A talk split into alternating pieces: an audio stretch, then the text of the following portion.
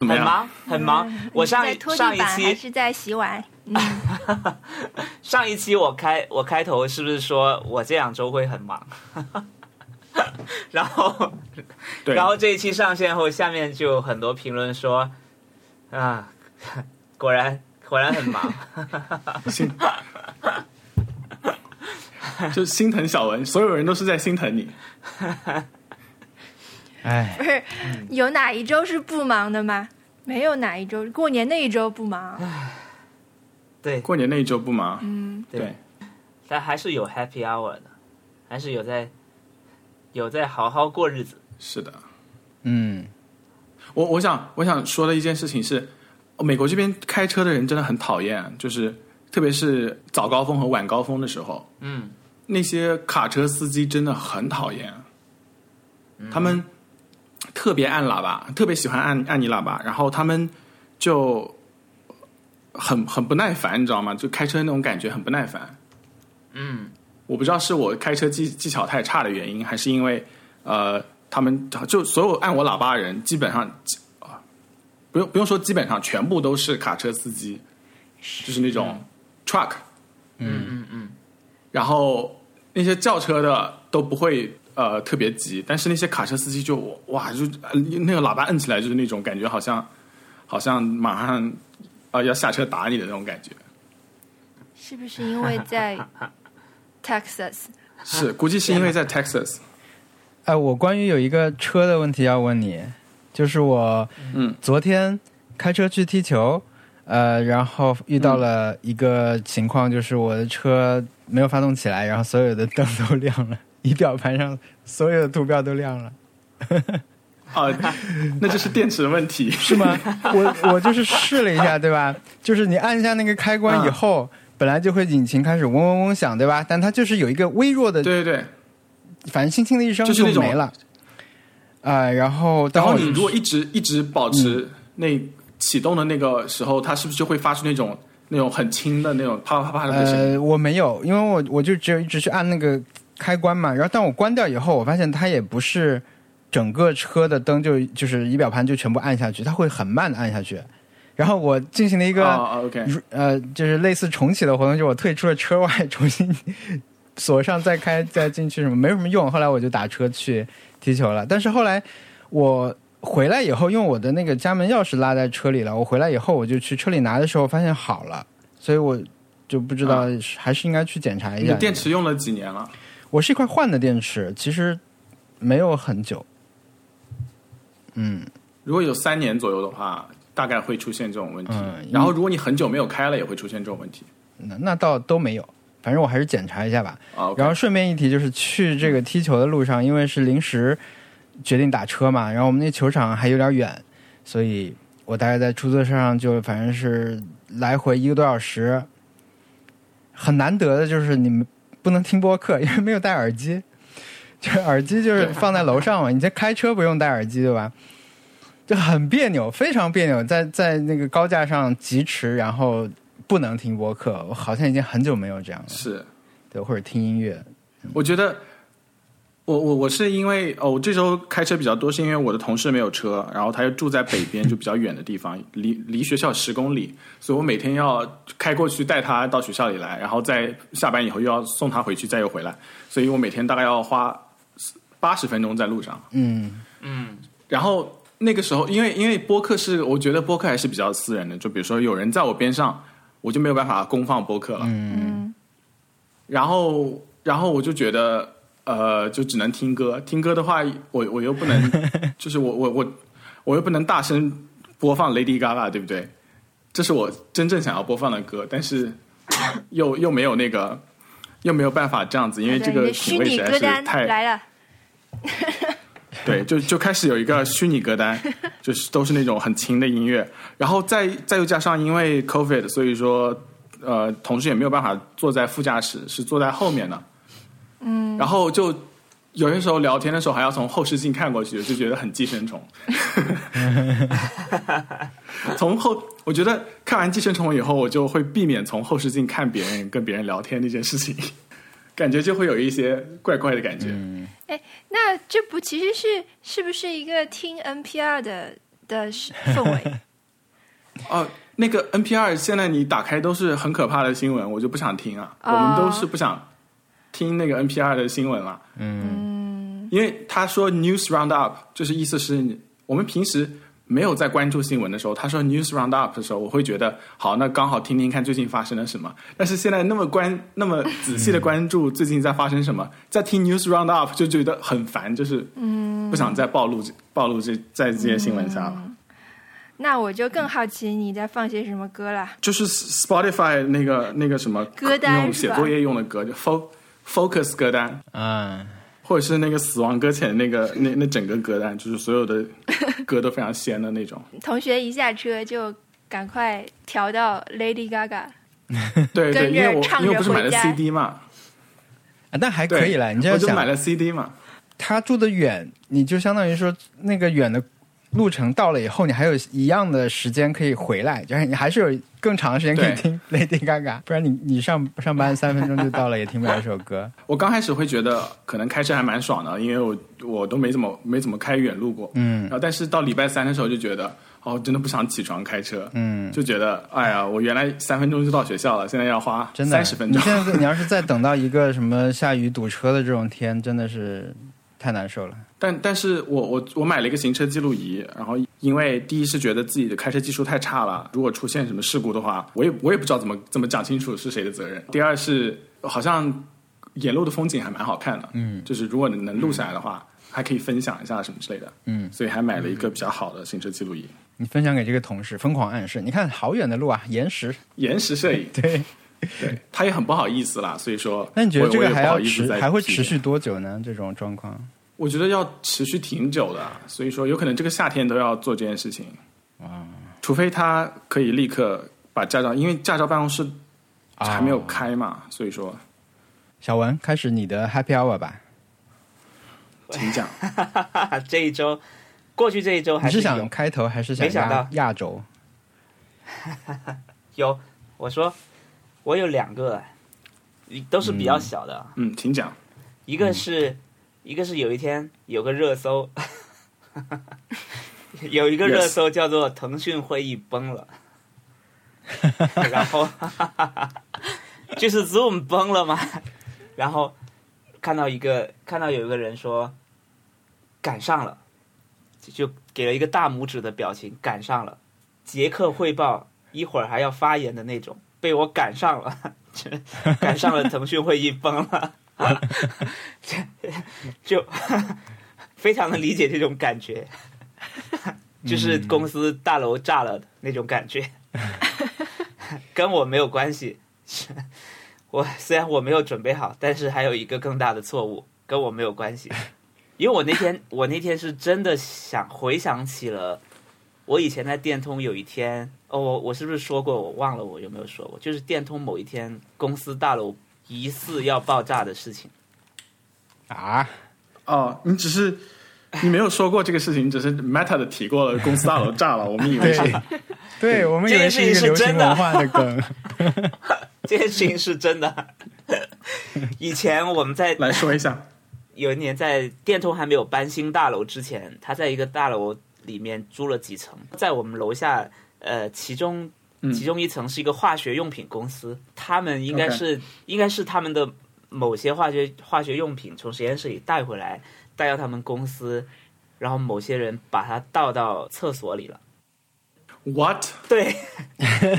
然后然后大家就发现整一个大楼的厕所都散发着很奇怪的味道，然后去问了，才说很有可能这个味道会引起一些火灾或者是什么的，不知道。大厦的物业就赶紧每一层楼每一层楼去去疏散大家，就说大家赶紧赶紧出来，要在楼下，我们就在楼下的草坪里面等，就看着呃嗯其中一个窗户可能是是通厕所的吧，我不不太记不太记得了。嗯然后就一直在冒烟，就那那个窗户是一直在冒烟，一直冒到嗯楼顶。所有整个大厦的人都在当时当时大厦下面有一个很大的草坪，所有人都在下面像逛公园一样。然后我我们我们就在下面闲聊，因为什么？因为太着急了，什么东西都没有带，而且也不能坐电梯。嗯应该是应该是走楼梯下来的，不能坐电梯。所有人都在下面闲聊，还有人去买，我们就去买买了一些雪糕在下面吃，就在等这件事情过去。我们的日本同事非常厉害，就是我我们发现说，哦，我们我们如果现在有有时间的话，要不把刚刚的东西聊完吧？嗯，然后就发现我们根本什么都没有带，有的人连手机都没有带下来，但是你也没有办法再上去了嘛。我们就发现我们的日本同事基本上把自己上班的所有东西都收拾好带在身边了，就是？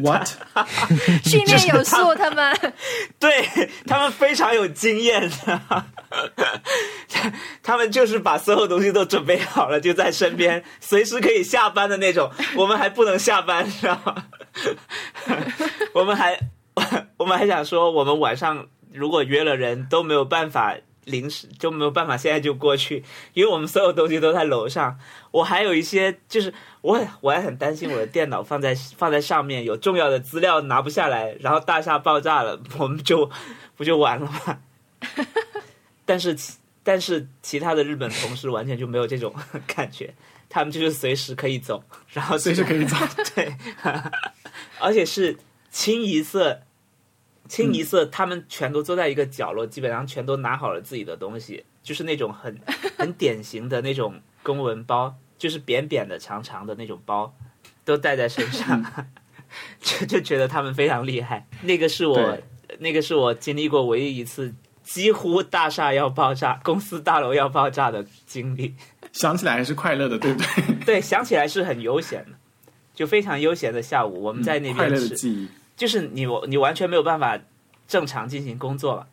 因为你所有的东西都被都被锁在了楼楼上。你想，我们我们还想很主动的上去拿，都被物业赶下来了。对，对，得到了一些快乐，还好后来就没事儿了。对，还好，否则，唉，否则我东西也没了。我们拉了拉过两次火警嘛，啊不三次火警，嗯，就是我们那个楼里面，然后每次都是火警拉来以后，就整个楼就开始闪光报警，很响的，喇叭里面就让你有序撤离，就不要用电梯，要从下面，而是从楼梯走下去，你要在楼下的那个草坪里面集合，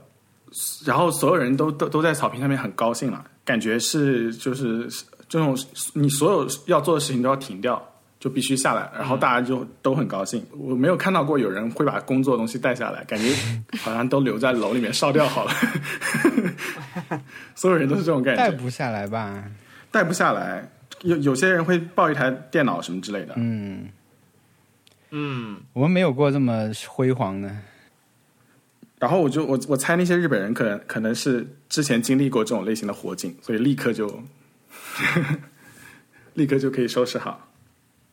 他们的灾难灾害防灾意识非常成体系，就哪怕是对，我的日语老师，他都会帮我准备，嗯让我去日本玩的时候可以看的防嗯灾手册，就是到这种程度。你作为一个游客，你也有学习的必要。日本的那个政府是会向向外语授课的人宣传这个方面的，就是你有必要教给你的。外国学生在日本的时候的防灾路线，就是避难路线，啊他们有一个统一的印出来东西，什么各国语言都有，然后就通过这些教外语的老师分发到嗯这个他们的可以分发到人手里，就已经武装到这个程度。而且比如说我们是露营嘛，为什么他们露营这么熟练？是因为他们大概小学的时候就要常常去做这种，就会有这种露营的机会。因为这其实是防灾体系的一个部分，呃，嗯一旦有了什么事情，你有这些技能，你就可以生存下去。所以你的同事们肯定也很熟练。对，好，这是我第一个 happy hour，我讲完了。然后第二个，第二个还有一个小点，是我我这周就在翻我的相册，然后翻到了一张以前王小光发的 at 我的一张图，上面是写着是一个漫画，是一个老太太在说话，说不论是多好的人，只要他一直在努力上进，那他一直在某个人的故事里是个坏人，他一定在某个人的故事里是个坏人。我就在想，确实是这样。我怎么回事？你怎么回事？我还记得很清楚，是王小光发的，然后我去搜，我发到群里给你们看一下。确实是这样，你你可能就在某些人的故事里就是个坏人，确实是这样无论多努力工作，我发了。但是如果想，如果看到这句话，啊、脑子里面就可以想出一个对应的人的话，是不是我们可以反思一下？这是什么漫画？我觉得这个人讲的真的挺好。这什么漫画？这个图还是野生珍妮发的原图。哎，那那文森特你，你剪了头发、啊，这个不是 happy hour 哎吗？你你的评价如何？对这个，说明因为你是你是去那个我们听众推荐的地方吗？你要说一下吗？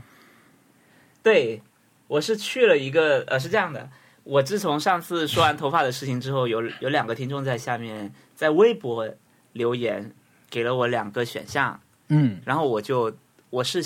我打电话到其中一个，但是他当天约满了，我是心血来潮，因为我我当时刚好有一个会取消了，我就有时间，我就说那那我就去吧，因为我的嗯确实头发很长就理然后，然后就约了第二个地方，他刚好有有有空，然后我赶紧就去了。然后去了以后，发现这个地方确实还挺高级的，就我从来没有，我从来没有去过这么好的 剪头发的地方，就感觉整个店，嗯，这个整个店都都是一些很很时尚的人，你知道，就就是不是不是我们通常理解的那种呃发廊的那种时尚，是真的时尚，是真的每个人都是。对，然后桌上的杂志都是基本上是很小众的杂志，然后呃，就是谈笑有鸿鸿儒的意思。对，就是你你你会知道哦、就是一些可能一些做潮牌或者是做做一些呃时尚时尚界的人应该会来的地方吧。然后我就去了，嗯他他的服务确实也很好。通常我去我去理发的时候，呃，店员就会问你要喝柠檬水还是喝嗯茶或者喝水什么的。这次他问我要不要喝咖啡，我就觉得哇哦，为什么？因为、啊 我从来没有去过理发店，他问我要喝咖啡的，我从来没有去过。我我觉得我以前去的地方，他给我水喝，我已经觉得很开心了，知道吗？然后那也不至于，你以前去的地方也很贵啊。对我我以前去的地方，他他就是给我水喝，我就我已经觉得真的是待遇太好了。但是真的是不用给我喝咖啡，我觉得喝咖啡成本有点高，我真的是没有预期有咖啡这个选项。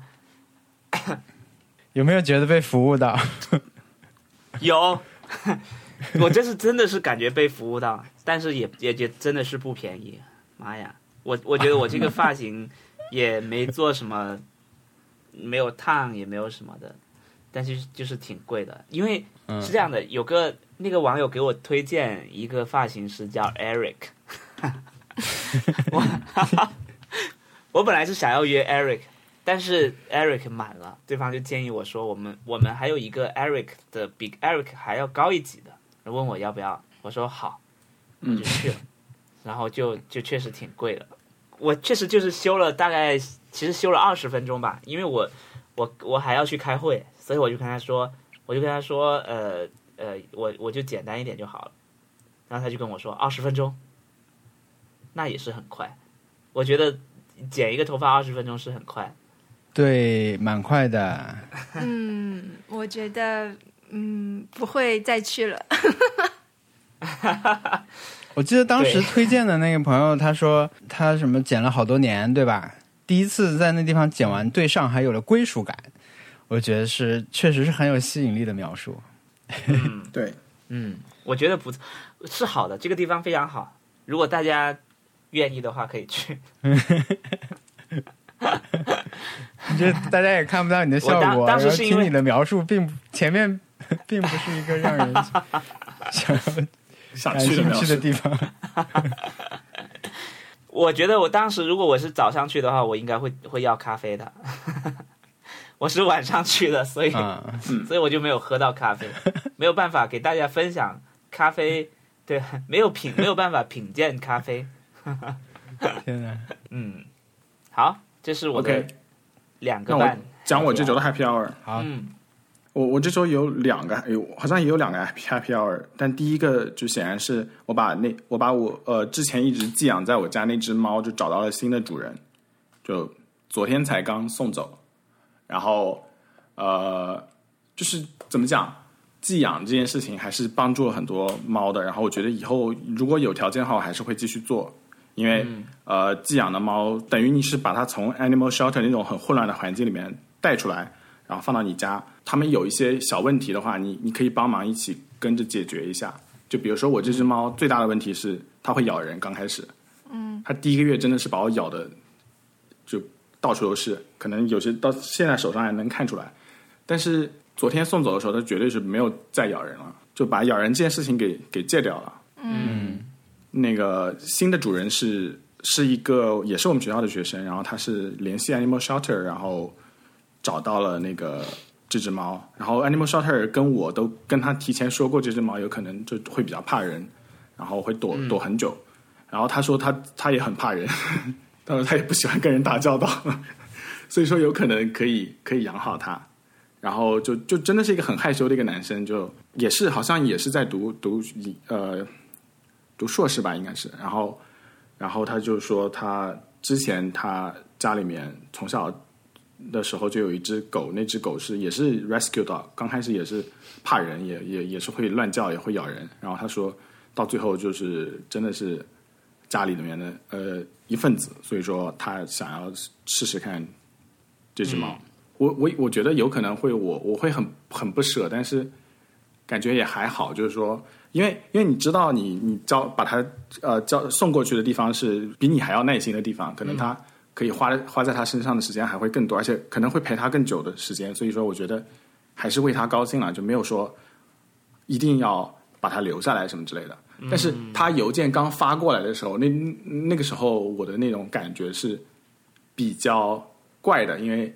那个时候就觉得，如果我这个时候要要把它领养下来的话，嗯啊、呃、也是可以，但是就等于我之前还还，如果我我我在收到那种别人要过来领养的那个。问询的时候，我就想要把它领养下来，那就说明我之前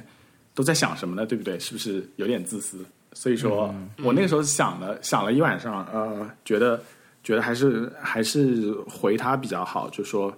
呃，不要觉得只是照顾了他两个月就觉得他就是你的，嗯，呃，怎么讲？他就应该属于你，你就你就有这种优先挑选或者是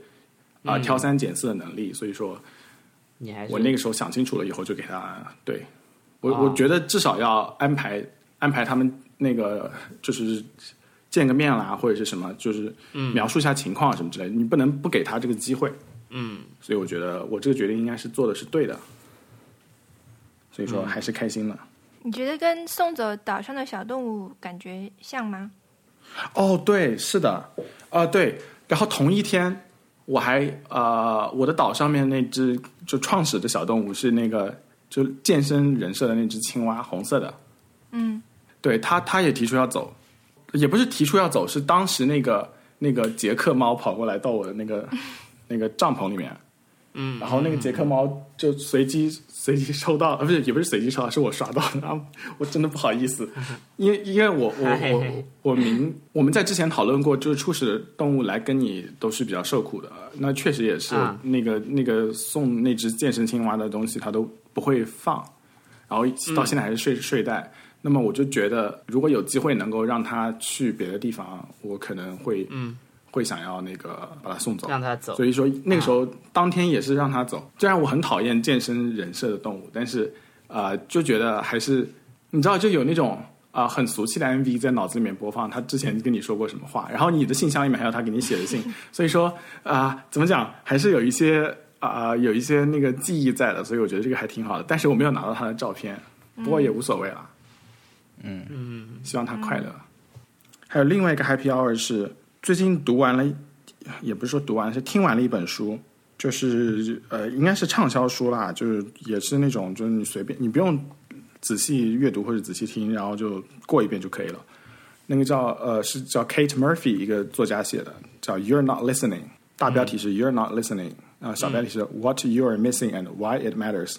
就讲呃，我们现在所有人都是有一种就是不太听别人说话，即便是在聊天的过程中，也没有在听别人说话的一个状态。下意识的或者是不下意识的就会出现，给给别人的一些反应。然后，如果你改变这个状态，或者是说是呃开始听一些事情的时候，可能所有人都是有趣的。嗯然后他就就在书里面讲这个事情了。我我这个是我一直都在想的，因为在上一期我我我提到过，就是说我在剪辑的时候会发现，然后之前回听的时候会发现，呃，我被问到问题的时候给的回答完全就是有可能是答非所问的。嗯，那就说明其实这个是一个表现了，就是说你在别人问问题的时候，你已经在开始想你要说什么了；就在别人说话的时候，你已经开始在想你要说什么了。等他结束以后，你把这件事情告诉，但是你你们已经不在一个平面说话了。我觉得这个不不仅在我们录播客，在可能在生活中我都会有这种情况，就说就等等着别人把话讲完，然后赶紧讲自己的话，那么停下来稍微听一听是比较重要的一件事情。所以我觉得要要在这方面进行一些改变。嗯，快乐，好了，没有了。那你的结论是什么？他给你他说了什么？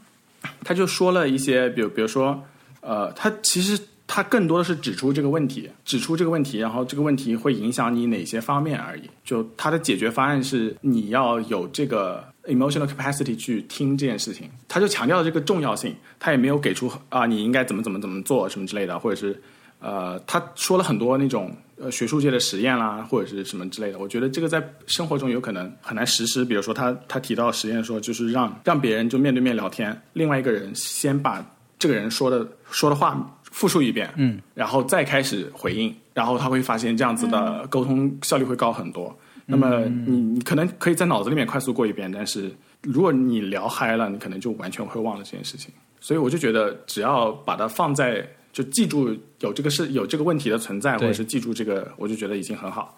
那么我我我我还我觉得意识到这件事情是是一个是一个开始，所以说还是可以那个推这边这本书还是推荐一下，比那本那个什么。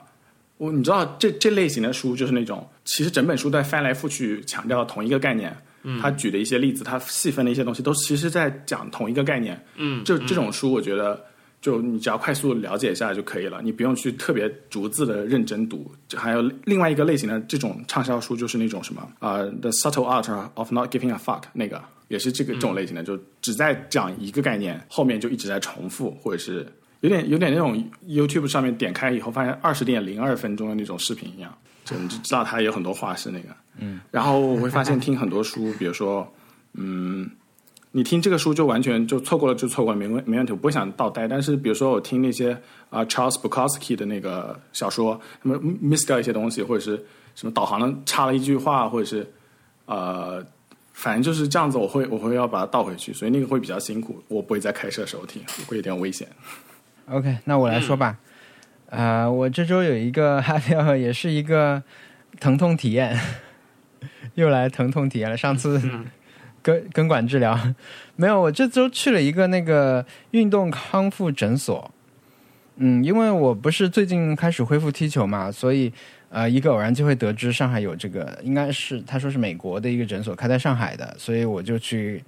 想看一下，因为我已经其实踢了两周了，但是我一直觉得我这个膝盖有问题。但是因为你在上海的话，其实我们一起踢球的很多朋友年龄我们大家都差不多嘛，都觉得自己怎么膝盖怎么怎么有问题了。但是其实你去正规医院啊，你去华山医院，你可以拍片子，呃，你也可以理疗，理疗其实就是一些热敷之类的嘛。但是基本上，除非你是很严重的，真的是需要手术的那种，但是其他的情况可能你就不会得到。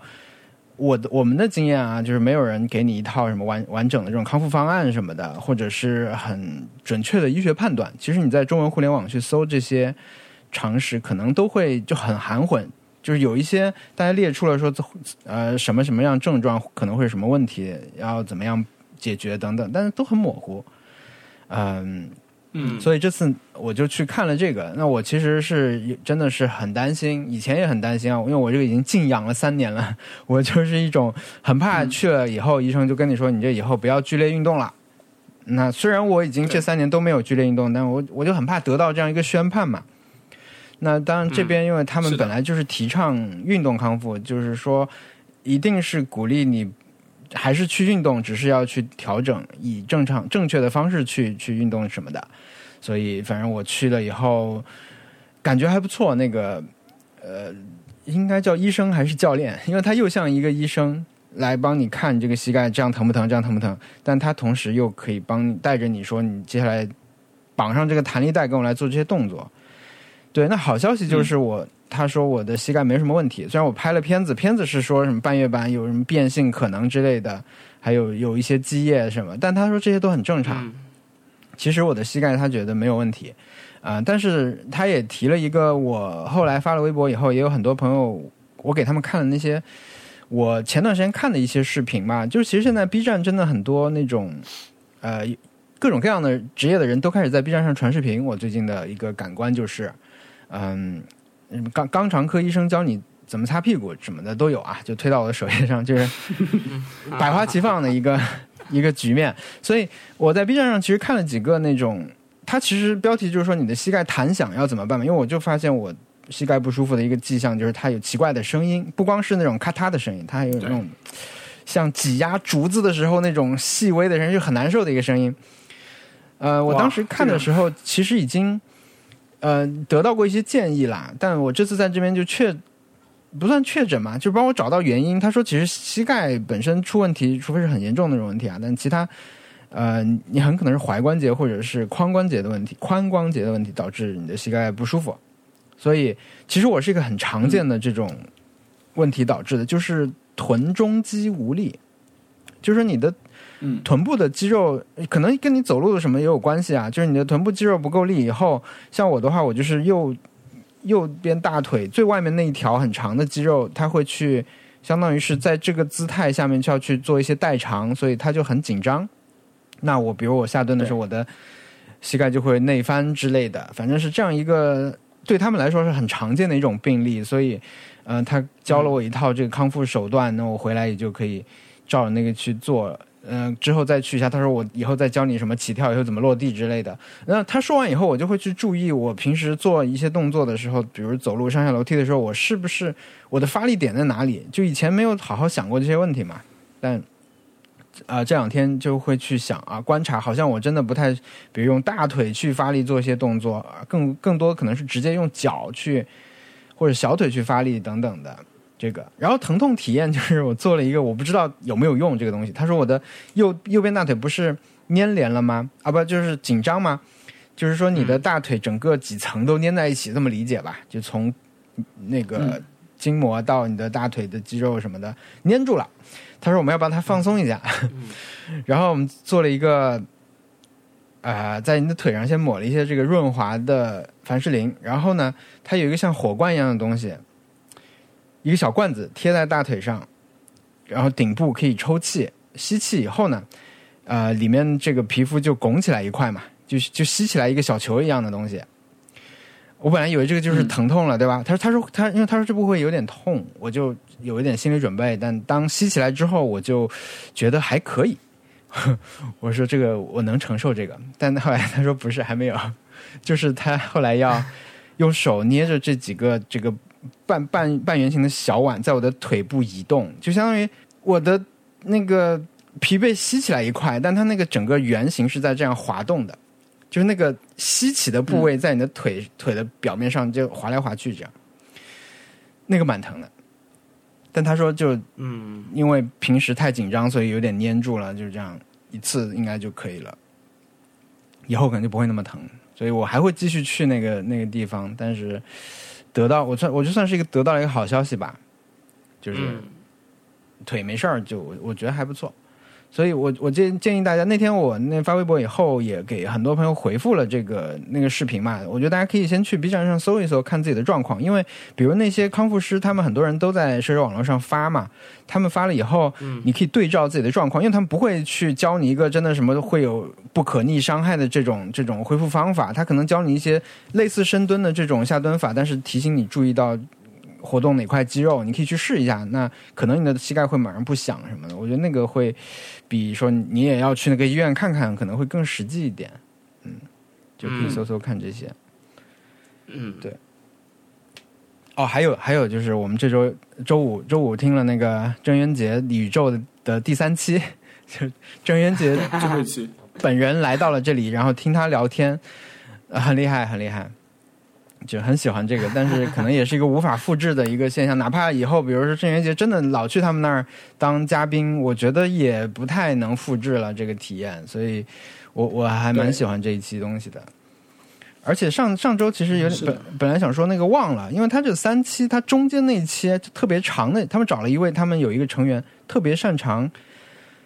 整理资料，所以他可能从对嗯不知道什么渠道，他整理了关于郑渊洁成长过程中的很多事情，呃，但是在这里面其实他嗯穿插了一些它叫时代之声的东西，它就是去采样一些这个当时动画片的主题歌什么，但是它会配上一些当时其他的声音，其实主要就是电视广告。电视广告的声音剪在一起，嗯，我觉得那很神奇，因为我们老说一些以前的广告，你会说什么艳舞之类的这种，大家都很熟，对吧？对，但是他还放了一些我以前没有听过的，我觉得有一些听上很神奇，比如一个东呃松下卡拉 OK 机，好像是他的那个男声是一个有点哑的，他不标准，他普通话也不标准，他那种朗读的声调在今天看来也很奇怪。就很好玩，我觉得那个，但如果有人整理出来，大家可以去找一下那个看看。我觉得呃很很好玩的一个东西，时代之声，还有卖播音的，嗯 卖播音还卖房子，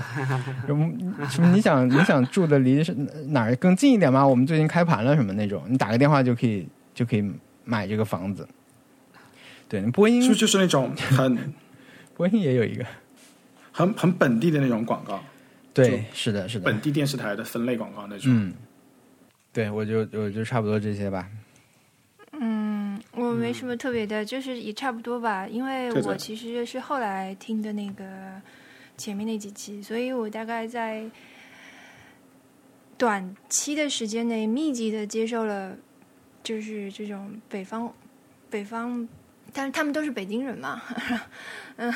嗯，如果仔细听，我我甚至觉得我自己的口音都又被带回去了。就是呃，我我是那种不由自主就会学别人说话的那种人，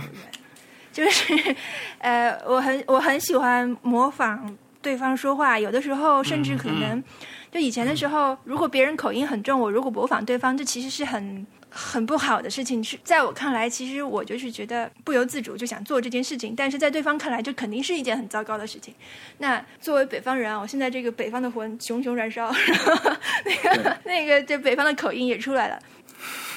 其实挺愉快的，听他们讲这个，嗯，我觉得在播客的这个领域里面，可以做到这样，也是呃只有播客才能做到的事情。你想，他们第一期开始讲，然后这些人有一些跟我们是差不多，是八可能八五前后吧的人，他们在讲他们的共同的这种童年体验。第一期讲不完，然后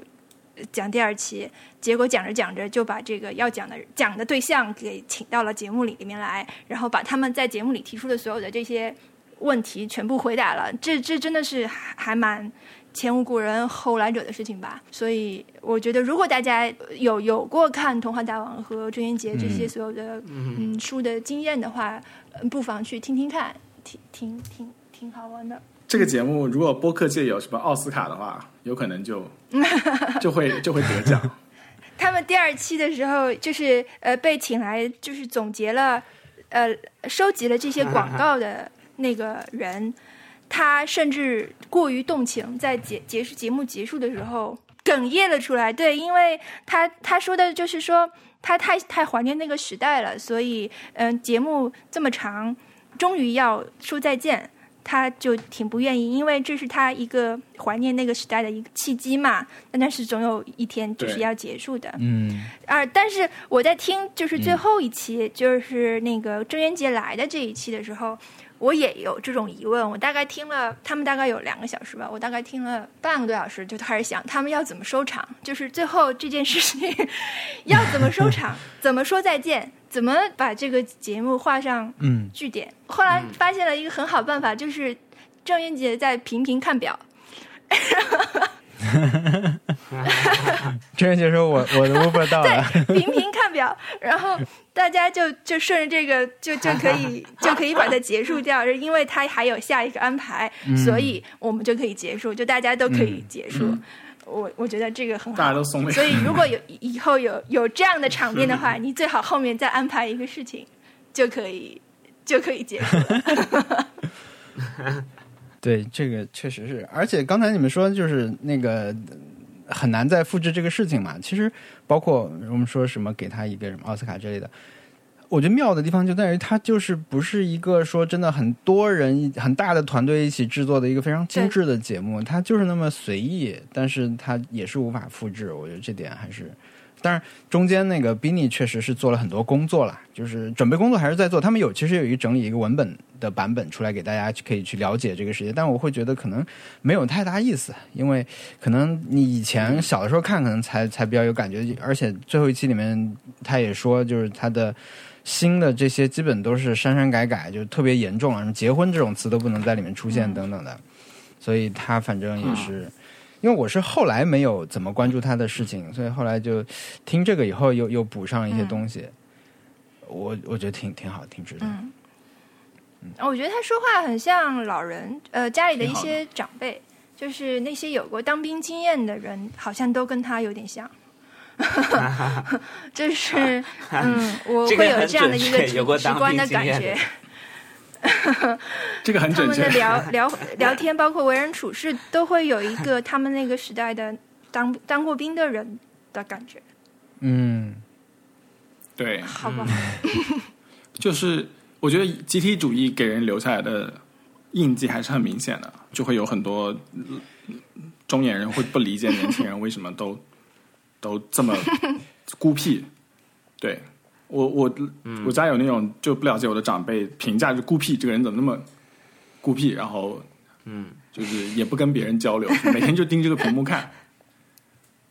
但其实就是应该是不同时代代沟出现了。但现在长辈们也也一直盯着嗯就是屏幕看，反而要我们去说他们就是别别看了，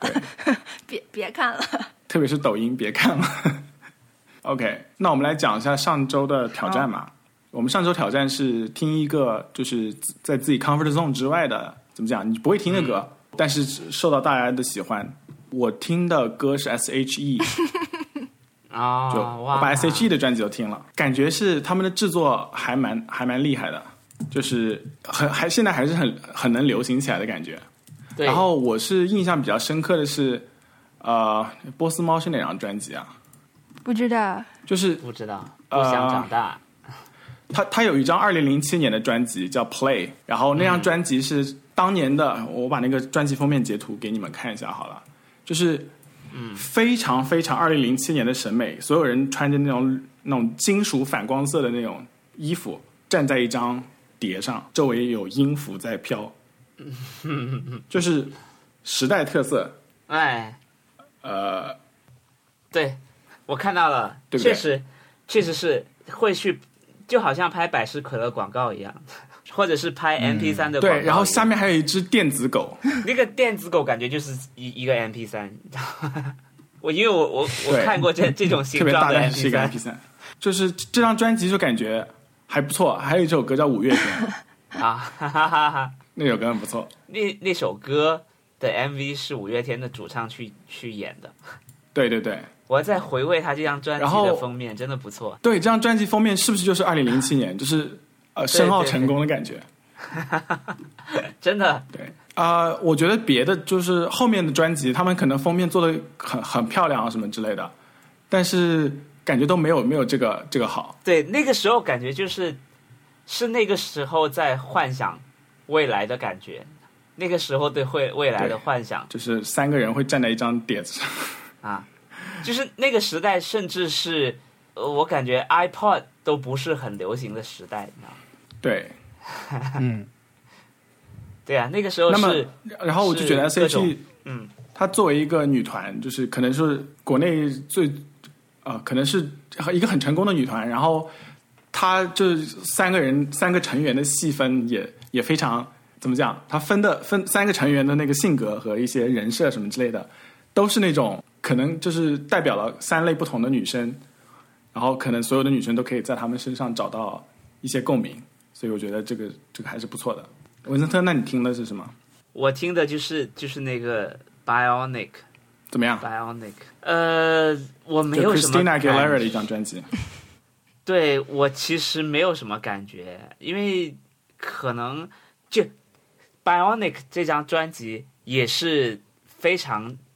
前卫，而且是国际性的前卫。我觉得就是因为因为他的专辑封面就是把他的其其中的脸的一半做了一个透视，然后你能看到他皮肤下面的构造，构造就是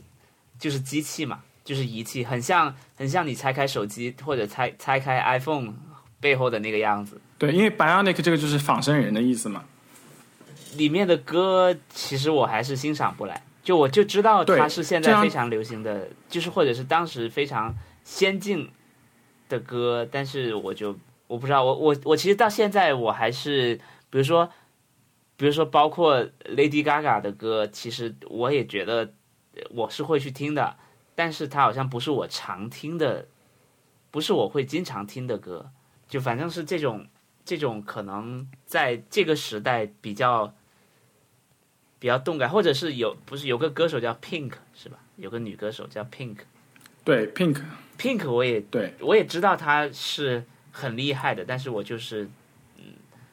比如说她她会在呃各种颁奖音音乐的颁奖典礼上做非常精彩的表演，然后唱歌，然后动作很大，然后甚至感觉舞台会喷火什么。对，但是，呃但是我是我我就是觉得它不是我经常会听的歌，啊，离我非常远，我的感觉是，可以理解。因为 Bionic 这张专辑二零一零年出现的时候，是大家就觉得有些人就基本上被吓坏了，因为就它的采样，就整个专辑非常多的描写性这件事情。然后啊，虽然你说二零一零年大家已经比较开放了，但是没有到开放到这种地步。但是他那个时候就做到了这个，就会包括有那种特别特别 explicit 的歌，叫什么就所有人就觉得哇怎么会这样？然后那个时候，但是那个时候的意义是他这个这张专辑比较解放，就是呃比较怎么讲 woman power 的那种感觉。所以说，啊呃，大家都会都会觉得这个很很很厉害。那么到后面，他就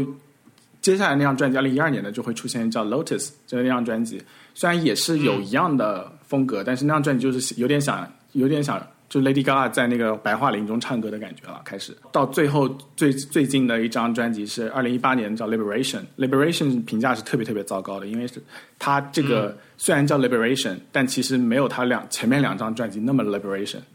就是这张专辑《Liberation》这张专辑就是那种呃封面是一个头发乱乱的，然后黑白的盯着盯着大家看的那种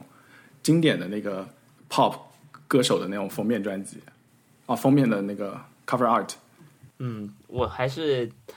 我我感觉我不会再往下听了，我没听完，其实嗯，OK，特特听了五月天，对对，我听了五月天，我听了，我问王小光，我应该先听哪一张？他说听人生海海。嗯嗯嗯，我我觉得他还蛮 easy 的，他的歌我觉得好像都可以作为动画的片尾曲的感觉。对，对他就是这种，他我我觉得他其实如果他们在日本的话，就会经常给很多热门的动画片唱对对唱片头曲什么的，对，对就还蛮适合做这种青少年向的文艺作品的对的开头和结尾的。啊然后我听的印象深的反而是他的闽南语的歌，不知道因为我听不懂闽南语嘛，闽南话怎么会有些词发音是听起来很像普通话的？就是他的他的有些词跟普通话的，我觉得发音好像是一模一样，但其实这个词并不存在嘛，所以我听起来是挺还蛮好玩的。而且他怎么怎么这么多闽南歌，呃，这么多闽南语的歌，蛮好听的。嗯我还蛮想以后再听一个五月天的闽南语歌合集，这样。其实我第一次听他们的歌也是《人生海海》那张专辑的，对，应该有吧？有这种歌单的，陈奕迅都有粤语歌单，对不对？他应该也有闽五月天闽五月天闽南语歌。所以，所以在这个呃音乐会上，闽南语你也会跟唱吗？呃，某些热门的歌我会的。对，这这个这个这个叫什么来着？我那天听了，我觉得很好听，因为有一种唱在听，借问众神别的，对不对？对对对对，就是有一些哎很古朴的词，有一种在听别的民族的童谣的感觉，蛮好听的，而且他们声音也蛮好听的。嗯，但是他经常被说走音，在知乎上有非常厉害的讨论。对他他的现场有时候呃发挥不是很稳定，就哦，曾经入选过什么车祸现场。对但是他的歌比较 比就较梁欢难唱吧不是？以前一直都在，对，梁欢不是以前一直在针对他吗？然后都是在那边说什么五迷老师怎么又生气了什么之类的。我觉得是他说过一次以后，感觉被大家围攻了，他就呃非常以这个为一个梗吧。我觉得是变成个了一个人的一个梗。嗯，不错的，五月天，而且他还在唱嘛，还在表演。我看了一半他们那个当上周那个演唱会，我觉得啊做的蛮好的。就是我因为我觉得你去听这种。呃，中间讲的话什么很有意思嘛，对吧？就好像黄伟文他之前那个作品回顾展什么的，他中间串场那些话，其实是跟你嗯听一个歌单不一样的东西，所以对对对对对，那个演唱会那些字体对吧？写打歌名的那些字体，对对对我觉得都是，呃，我不知道现在新歌还是不是这样做了，但是以前就是这样的。MTV 对吧？你这你看新的 MV 出来一个这种字体，就是很有象征性的东西，很很不错。嗯我听了，我选择的领域是不是老歌？我选了那个新的台湾的这些乐队。我听了《落日飞车》，因为太有名了，但是我一直没有听过嘛。嗯落日飞车和那个一个叫做 Dika Jones 这两个，嗯呃，嗯，对，就是挺好听的，但我也说不出什么太特别，我只觉得他们名字都好洋气啊，好高级，就不像我们年轻的时候那个年代的乐团叫什么五五六六都能叫名叫歌，Energy，对吧？就南拳妈妈什么，就很奇怪的。现在你看很高级，对他那个落日飞车在 Spotify 上面还是直接是英文的那个乐团名，嗯哇，就是就是洋气啊，就是确实不一样。那是挺好听的啦，挺好听的。整个跟他的歌名是一一脉相承的一种一种系统，他们的他们的存在感。嗯不过我之前上上周说那个听在 Spotify 这种听推荐的老歌，其实最近那个呃马世芳老师也在做那种宅家音乐系列嘛，他其实也有做那种这些歌已经三十岁了，就回顾九零年的那些音乐。呃，嗯他会分男生呃乐团，再还有女生女歌手这种，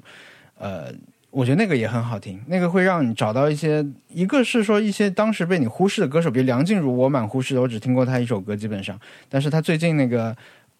二十周年的，就是呃两千年的音乐的时候，他把他跟孙燕姿、王菲他们放在一块儿，还有莫文蔚做的那个一个回顾，大概会放个二十首歌左右的，我觉得很好听。那个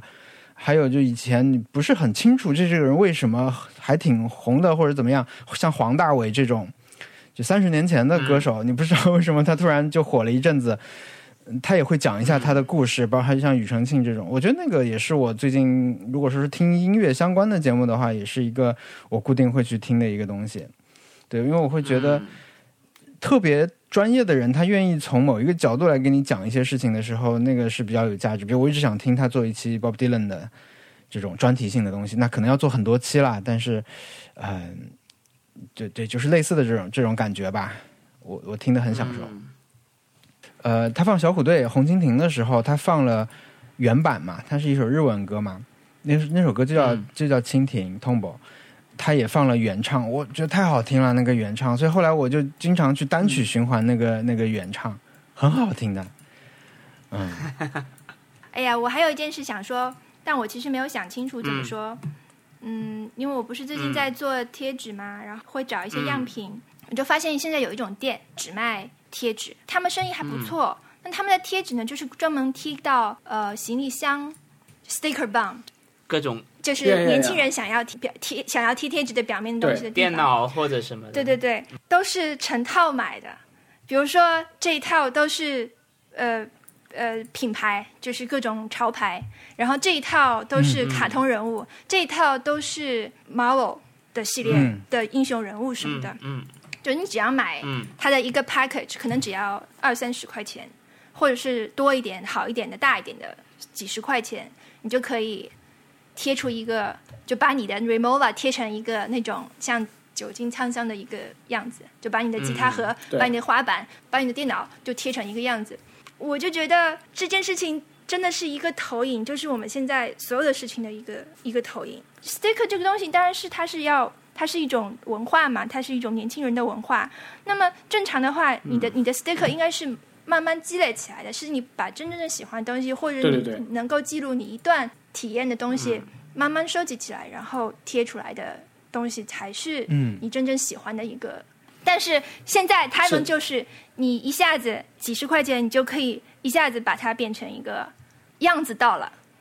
就赶紧快速的，对，一下子就可以样子到了。你不管背后有什么东西，这个有没有版权问题，然后不管你有没有支持到你真正喜欢的艺术家或者是品牌或者是什么都不管，只只要贴到就好了。有一点像那种呃买的那种空壳的书，就外面是《资治通鉴》，然后里面就是白纸。连这种东西都要速成，嗯嗯，但我我也会觉得，可能就是这个贴纸这个东西，可能在一些领域吧，一些垂直领域，可能大家对它的认知比较熟，比如滑板，对吧？嗯，滑板就是就是说，我们虽然在刚才说什么你你你有没有版权之类的，但其实很有有部分的这个贴纸它是免费可以获得的，它不是一个钱的问题，对吧？但是它的获得理论上是一个你跟着你的兴趣走，然后跟着甚至跟着你的脚步去走的。比如你到了这家店了，这个店的贴纸不管是卖的还是送的，你就随手就可以拿一些。那这个是你你也是大家互相认可的一种一种标志，所以最后落在你的这个你想贴的地方上去。我对贴行李箱第一次有印象，其实很晚，我是看彭浩翔。彭浩翔是一个很喜欢贴行李箱的人，因为我已经我对彭浩翔早期的电影作品非常我非常喜欢他了。那我后来也跟他约稿什么的，还跟他吃过饭。但看他微博的时候，我印象很深的一件事情就是他很喜欢贴这个东西。呃，那我会觉得那种，它就是一种一其实是一种收集的感觉吧。嗯，他但他来的应该是会慢一点，然后怎么说呢？就是你如果你能买一套，别人也能买一套嘛，就最后好像就没什么意思。其实我我觉得是不是就是说，嗯如果你的每张贴纸都可以知道，就是当时是怎么样拿来的，或者是呃是什么来历，这样子会有意义一些。我觉得应该是这样，对不对？嗯就比如说，我现在电脑上贴贴纸是任天堂的那个东京店的贴纸，我就知道是你送给我的。对对，我觉得不想跟别人一样吧。就是首先你不想跟别人一样，然后其次的话，哎对呃，就就是我不想这样简单的去，就为为了一个呃样子，表面上是这样而做这件事情。嗯联系到我们之前不是还有那个，就是连我们这个也要被拿去当做一个素材来用嘛，那个海报什么的。嗯对对对，哦对，就不知道听众朋友们是我们的那个怎么讲，我们的那个 Nice Try 的那个图标设计被拿去当海报用了，对不对？对，我不想就是 指指出来说这件事情，因为其实呃，我碰到过很多这种事情，我就会觉得，如果新一代年轻人还是在这样做事情，有点让人难过。就是希望大家还是做自己的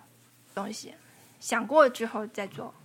啊，那哦，我还我还讲到，我还想到一个比较好玩的事情是，就是说我在开车的路上会发现很多人就车贴后面贴的贴纸是呃支持自己喜欢的政客的，比如说什么、呃奥巴马、拜登二零零八 什么之类的都褪色了，啊，然后就后面就再也没有新的贴纸了，就不会有奥巴马什么 Change 二零一二没有了。就是只有二零零八年支持了，选上了，然后就后面就不想不想再支持了，就感觉是这种样子。哎，还有那种什么，我我我我看到过最贴的最那个早的贴纸是 Reagan and Bush 一九八四，我觉得那个是应该是一个已经变成一个 meme，所以他们才贴上去。一九八四年的车不可能，你看刚才录音的时候，有有有人给我发了一个用我们的 logo 做他的头像，的 公众号。Oh God，真的吗？这个要沟通一下吧。无所谓吧，我觉得 就就这样吧。我甚至想过，就是把这个把这个 AI 都放到网上，因为我们自己迟迟做不出来，那么就把它放到，然后大家自己想印就印。我看到照着画的朋友自己画在本子上，我觉得很开心，觉得是一种肯定嘛。但是对，设计界的人去这样做，那我就觉得很难过。OK，哦，我我我要我要离开这里了，好，我要走了。你的我 Uber 来了看我的，仪器，然后还要去还要接猫。那我们今天也到也就到这里啦。呃没有没有，我我我我今天不去接同事。好，对，对，好，那那我们那个呃，我们听众反馈邮箱是 nice strike connect at gmail dot com，我们有新浪微博，我们的新浪微博是 nice strike，呃，横小的美，嗯啊、嗯希希望大家给我们发意见和建议，然后我们所有的那个评论都会看，啊、不一定都会回，但是都会看，啊、非常感谢大家，嗯，啊拜拜拜拜。拜拜。